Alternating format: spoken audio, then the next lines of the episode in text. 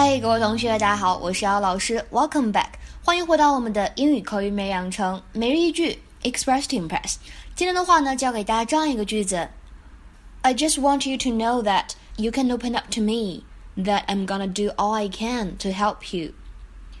I just want you to know that you can open up to me, that I'm gonna do all I can to help you.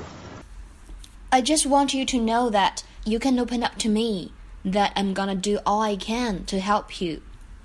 I just want you to know that you can open up to me, that I'm gonna do all I can to help you. I just want you to know that you can open up to me, that I'm gonna do all I can to help you.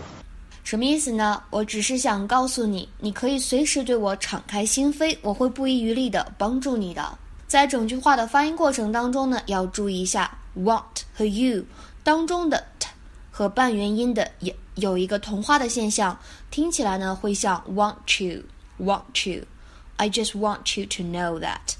那后面的话呢有一个 open 和 up 这样的连读，会变成 open up，open up。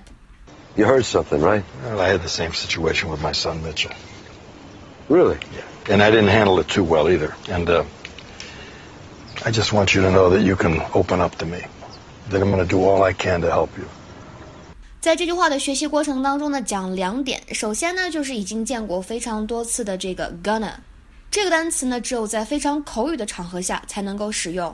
gonna gonna 它的意思是 going to。那么正式的场合呢，不要这样用，太随意了。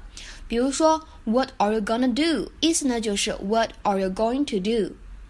那么再讲一下另外这一个比较重要的动词短语，叫做 open up to somebody。它表达的意思呢是直言不讳、敞开心扉。这个呢，同时也是非常口语的一种用法。To talk more about your personal feelings and experiences。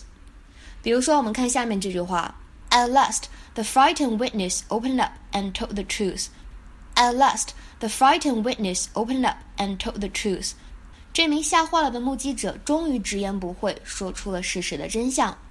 其实呢，英语当中 “open up” 取这样的一个含义，直言不讳、敞开心扉的时候呢，我们可以使用另外一个动词进行替换，叫做 confide。